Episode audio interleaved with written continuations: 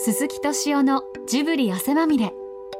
今週は10日に発売された文春ジブリ文庫第9弾ジブリの教科書シネマコミック耳をすませばのインタビューの模様をお送りします。耳をすませばは柊葵原作漫画の映画化を希望した宮崎駿が脚本絵コンテ制作プロデューサーを務め今は亡き近藤義文が監督した1995年の恋愛アニメ作品です。また日本映画でドルビーデジタルの録音仕上げ作業すべてを国内で行ったのはこの「耳をすませば」が初めての作品でした。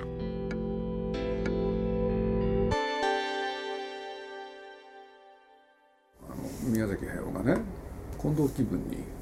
っていうアニメーター、はい、でまあ、近藤気分のことはいろいろ語ってきたと思うんですけれど、うん、彼にもねいろいろみんな世話になったわけだから、うん、機会を与えようって、これでまあこんちゃんは何がいいだろうかと、そうこんちゃんっていうのはねまあ本当は児童書みたいなのが好きなんだけれど、ねあのそれだと花がね艶が出ないかもしれないから、っていうんで持ち出したのが耳をすませばだったんですよね、うん、でこの耳をすませばっていうのはね、まあ、宮崎駿がねあの義理のお父さんのアトリエだった信州信濃境そこにあったアトリエ、はい、そこへ行くと、まあ、僕らね、まあ、宮さんがいつも夏はそこで過ごしててでみんな来なよって言うんで、うん、れで、まあ、僕とかそれからまあその時はね息子の五郎君もいましたけれど、うん、そしてなぜか庵野秀明とかね、はい、押井守とかみんないて。これでそこのね最大の特徴はねあの電話がなかったんですよね、うん、そのアトリエは、うん、そしてあ和風のね日本家屋で本当にね世間から確立された場所で、これで今のね新聞もね取ってないから、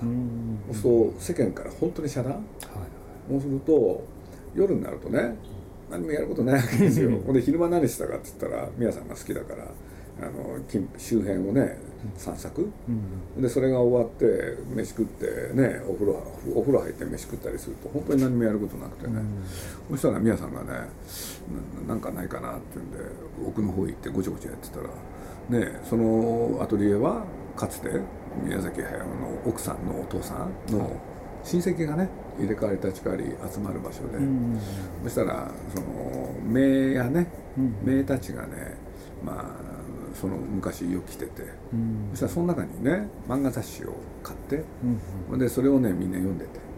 でそれのねまあ残残残残残存っていうのか、残ってた本がね、何冊あったか忘れましたけれど、うん、でまあ皆さんがね一人で勝手にそれを片手間にこんな読んだりして。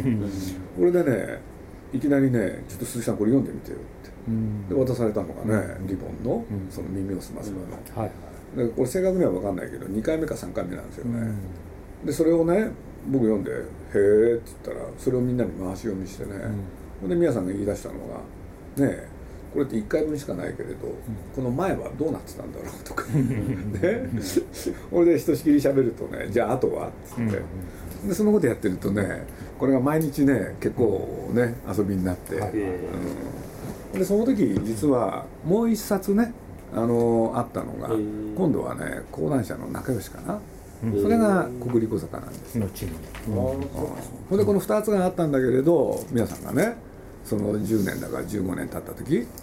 まあこんちゃんならね、うん、あの耳を澄ませばいいんじゃないかっていうねことを言うんですけれど、その手前のところで言うとね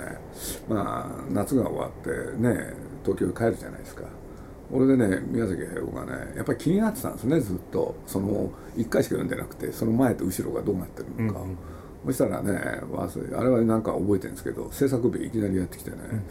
皆さんがね「耳をすませば」っていう漫画知ってるやつ誰かいるかって言ったら田中っていうのがね「あ僕あの持ってますよ単行本」って言って「うん、なんだお前早く持ってこい」とかなんか言ってね、これでね読んだんですよね皆さんが、うん、そしたら皆さんって読むの早いから、読んですぐやまた制作日やってきてね。違うって言うんですよね。それ当たり前ですよね。自分たちの考えたものと 違うっていうねもうめちゃくちゃなんだけれど、はいはい、でもまあそんなこともあって「耳をすませば」はすごくなんですか強烈な印象を残したんですよね、うん、でこれがこんちゃんがいいだろうと。これでまあ皆さんがお得意なんですけれど、まあ、そういうものをね映画にしてくるって時、まあ、こんちゃんというのがねまあアニメーターとしては優秀だけれど、ね監督としてやっていくって時にねどういうやり方があるかと、うん、それ今までジブリはまあ皆さんの、ね、独特の言い方高橋さんもねそれ一緒かもしれないけれど映画っていうのはね、まあ、プロデュースサイトで企画を用意して、それで監督に手渡すものと、それからあのいわゆるジブリがそれまでやってきたように、監督がね企画はともかくそれを監督に全て委ねちゃうっていう、で高畑さんと宮さんの場合はそれでうまくいったって、それはまあ監督中心主義だろうって、うん、そうこんちゃんの場合はねまあ何しろ初めての経験だし、その企画ね中心主義でやろうじゃないかと、だからその企画中心主義っていうのはどういうことかって言ったら、プロデュースサイドで、そのシナリオおよび絵コンテはプロデュースサイドであの作ってそれを演出家にね提供するっていう、これでねまあ皆さんがね、まあ、プロデューサーの、ね、大きなプロデューサーの一人として、まあ、確か制作プロデューサーになってるのかな、はい、それでそれをねまず皆さんが、あの絵コンテを描くってことになって、これでね皆さんがまた細かいこといろいろやり始めたんですよね、商品を作ろうって、ね、要するに対策じゃなくて商品をね、小さな品ですか、そうするとねそういうのでねいいものができたら、うん、まあ何しろ構えの大きいものばっかりやってきたから、はい、そうじゃないものもやっぱりやらなきゃいかんと。うん、でこんちゃんがやるにはそれがふさわしいって言ってね、これでね2つ決まるんですよね。2つ決まるっていうのはね、まあ、絵コンテを描く時にジブリの絵コンテって、まあ、その描いたものがカメラワークにもなってるんで,、でそういうことで言うとね普通の他のアニメーション会社に比べて絵コンテの一コマがね、はい、あの普通よりねあのなんですか大きかったんですよ、一回り二回り、うんうん、でそれをね宮さんがねまず言い出したのがね、うん、あのテレビ用のね、うん、あのちっちゃいやつにしようと、うん、そうすればねそれがちっちゃければカメラワークなんだから、あのねいろんなことをね小さくなることによって書き込めないから、なるほど。作画も楽になるだろうと。そんなこと考える人なんですよあの人は。ね。俺でそうすればね、あの企画内容が商品だったら、うんうん、そのかけるね作画期間にかける時間も短くするためには、はいはい、絵コンテを小さく書くべきだっつって、うん、そんなことを考える人なんですよあの人経営者なんですよね一方で。でそれがですね、まあ、始まるじゃないですか。はい。絵コンテを小さくね書いてそれで果たしてうまくいったのかっていうとね、うん、ここにおいては実は失敗が起きるんですよ。そ れでなんでかっつったら、はい、皆さん自身がね、はい、その小さい枠の中で絵を描くことがずっとやってなかったから。こんなんじゃ書きにくいって言い出してね。で細かいことは忘れちゃったけれど、まあ、A パート2あの B パートまでかな、はあの小さいやつやったんだけれど、うん、もう 3C パート目に入ったらねもうでっかいやつやなきゃ俺はもう気がねすまないとかなんか言い出してね。これでねまあ大きくなってね、うん、で結局ね元の僕が見てるのかね。あの皆さんがねその絵コンテ書いていく中でね、うん、あの雫っていう女の子があの物語を書くバロンくれた物語、はい、そしたらそこはねまああの自分がやるって言い出したわけですよね。そのパートだけ。絵コンテだけにとどまらず。そう演出も。なるほど、うん、井上直久っていうねあの関西の茨城市っていうところに住んでる、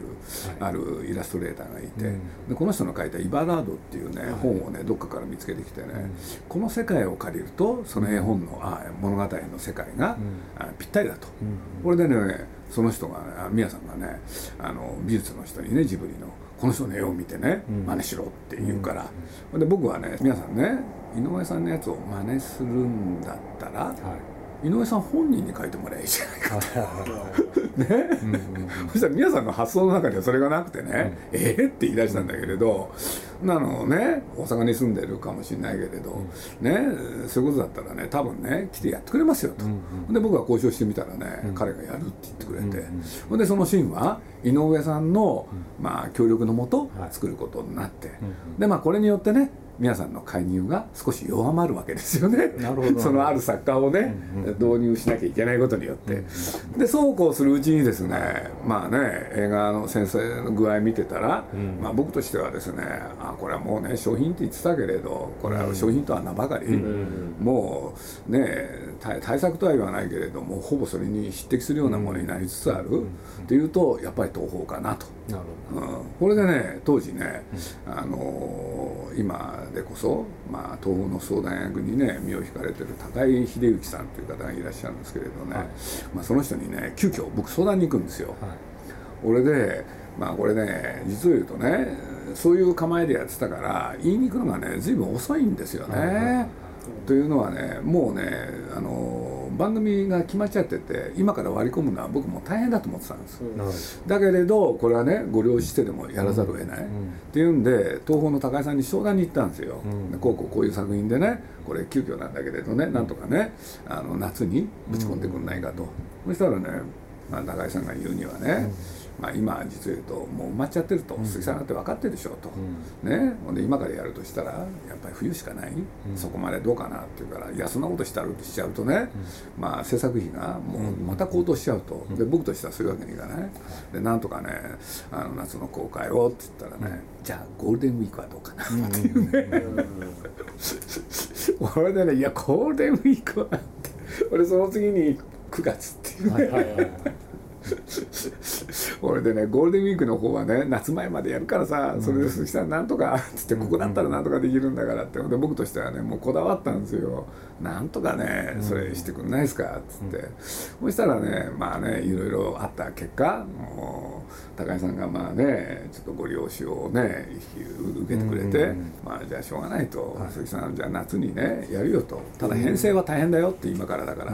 そうするといつもみたいにねいい映画館を全部集めるってわけにいかない、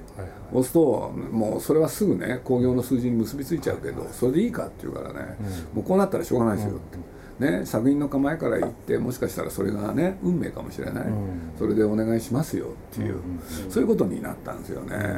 これでまあやってみたら、まあ、おかげさまでまあね思った以上のお客さんが来る。まあ、近藤気分っていう人についてのことなんですけれど、ねまあ彼はね、まあ、新潟から出てきて、それで今のね東京へ出てきてそれでアニメーターになりたい、うん、でその仲介をしたのが大塚康生っていう人でうん、で大塚さんは新橋でアニメーション学校やってたんですよね、うん、そこの先生を、でそこへね現れた、えー、近藤気分今度あの大塚さんっていうのはねあの A プロっていう会社に勤めてたんで、はい、入れてくださいって言われて。で近藤さん大塚さんはね、まあ、大塚さんの弁によればですよ、もう面倒くさいからね、社長に話して、うん、で入れるんだけれど、うん、そしたらこれがね最初からうまかったらしいんですよ、これで大塚ね社長からはね「大塚さんああいう人いたらさああいうのいたらさまたすぐね俺に教えてよ」なんて言われるぐらい、そのぐらいね、まあ、最初からうまかった、うん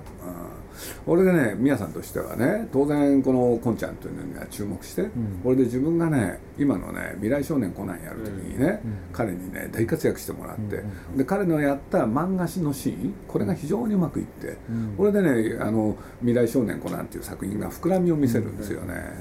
ところがねそこにね横で見てたのが高畑勲で、はい、これで赤毛のアンの時に、まあねまあ高橋さんってそういうところはあるんですけれどね。それまではね宮さん中心にやってきたのにね、はい、その才能に見入られて、うん、これで今度はねこんちゃんと2人でやる、うん、これで宮さんがねすねちゃうっていう事件が起きてね。でで宮さんとしてはね頭にきたわけですよ、うん、もうだって自分がね目をつけた男でしょ、うん、見出した男でしょ、それを横から来てかっさらう、これでね宮さんとしてはそれを奪い返したいっていうのが例のあの都内のトトロ、はい、蛍の墓事件で。はい、でその後もね皆さんはこんちゃんとずっとやりたかった、うん、ところがね常にこんちゃんは順番から言ってね高橋さんのね、はい、えー、絵をね担当するっていうことになって、うん、でその流れをね、うん、断ち切りたいっていうね裏のね、あったんですよ。でこの「耳をすませば」で監督にすれば、ここで恩を売って、そして次の作品で自分のね作品の作画監督をやってもらおうと。なるほど、うん、こういうことを考えてたわけですね皆さんは。ところが味はからんやねしばらくしてなくなっちゃうもんだからその思惑はうまくいかなかったっていうね、うん、そんなことがありましたね。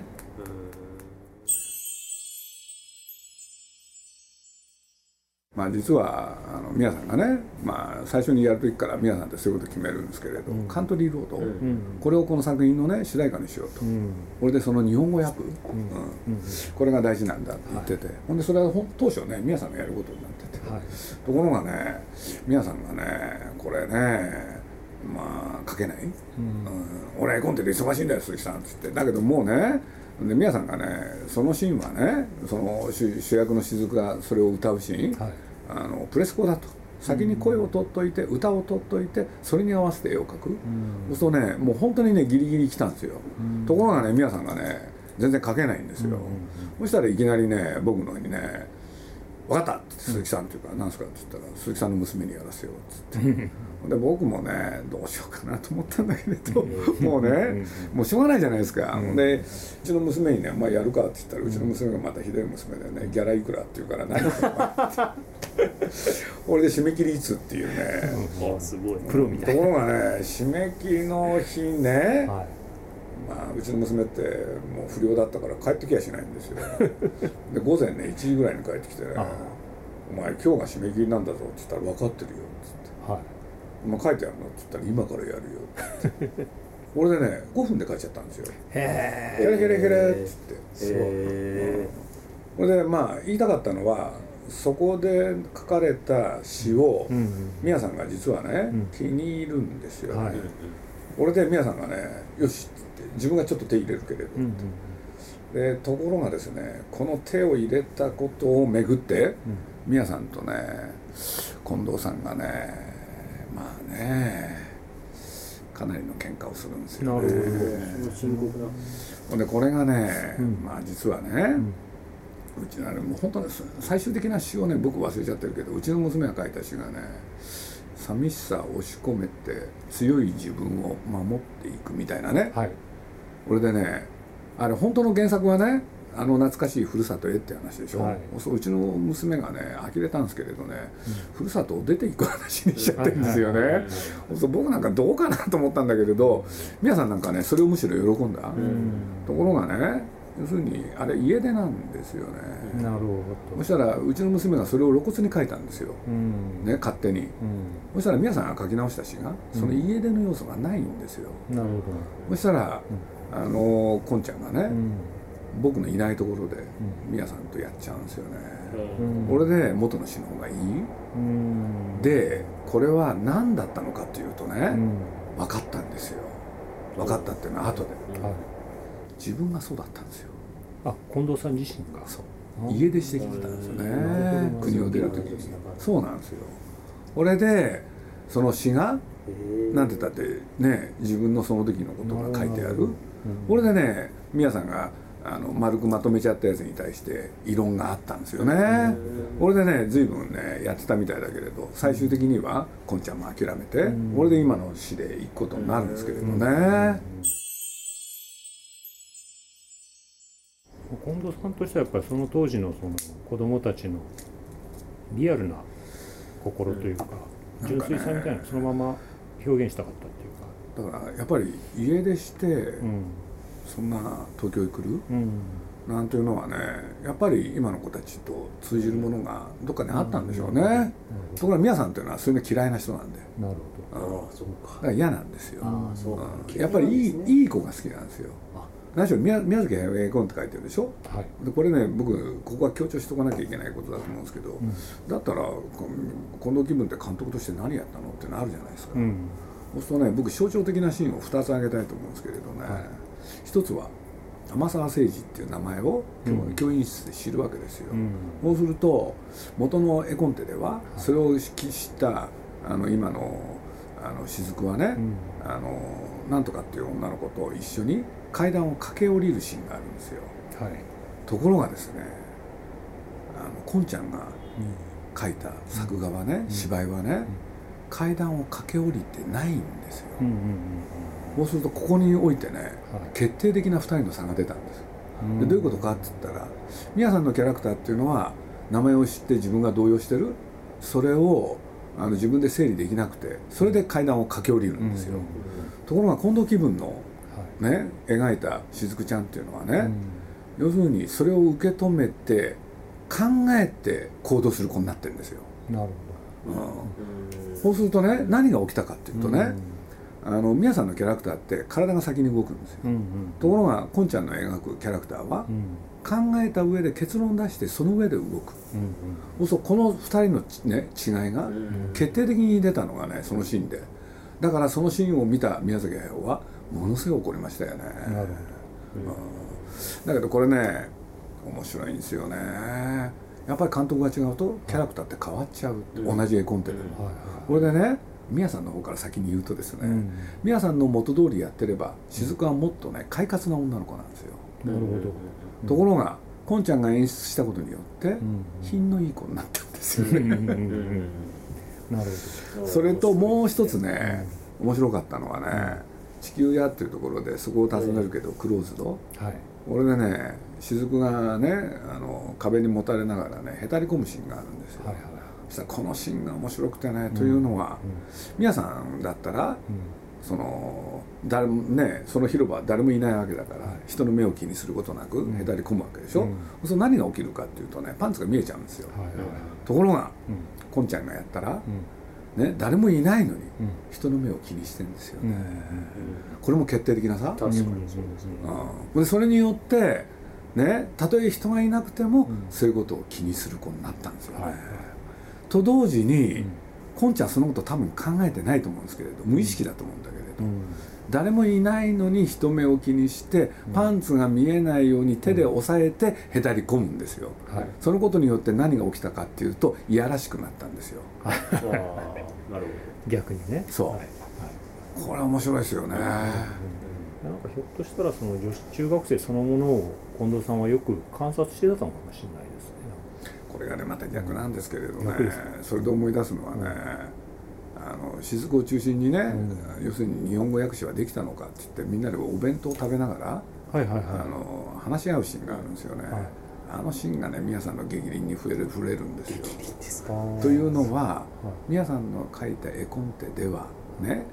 あのシーンはあの中学生たちの女の子は喋りが早いんですよ。うん、ところがこんちゃんはゆっくり喋らせたんです。これで宮さんはね僕それねちょうどそこに居合わせるんですけれど、僕と宮さんとが一緒に電車に乗った時にね、目の前にね中学生の女の子が56人いたんです、そこで喋ってるスピードをね秒数数えてたんですよ、なるほどでそれを踏まえてそのシーン作ったんで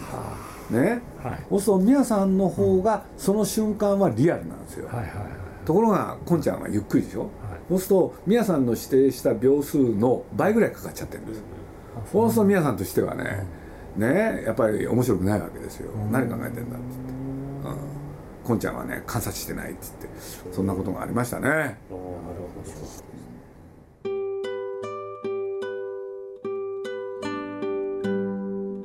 文春ジブリ文庫第9弾ジブリの教科書シネマコミック。耳をすませばは現在好評発売中です。ぜひ一度ご覧ください。来週は長野県小布施にある葛飾北斎の美術館で行われた葛飾北斎展でのトークショーの模様をお送りします。お楽しみに。近藤さんってそのセンス的には垢抜けた方だったんですか？ねやっぱそうですよね。垢抜けてますよね。俺でまあ、田舎の人であるってことは関係あるかもしれないけど非常に都会的なセンスが満ち溢れた人、でそれでいうと宮さんなんかねどっかに下町がねあるんですよ、まあでもそんなことがいろいろあった上であのスタッフでみんなで最後にねどっかのお店で飲み会があったんですよね、うん、そしたらこんちゃんがね皆さんに対して頭下げたんですよね、今回こういう機会を与えてもらってねありがとうございましたっつって。これは難しかったですね。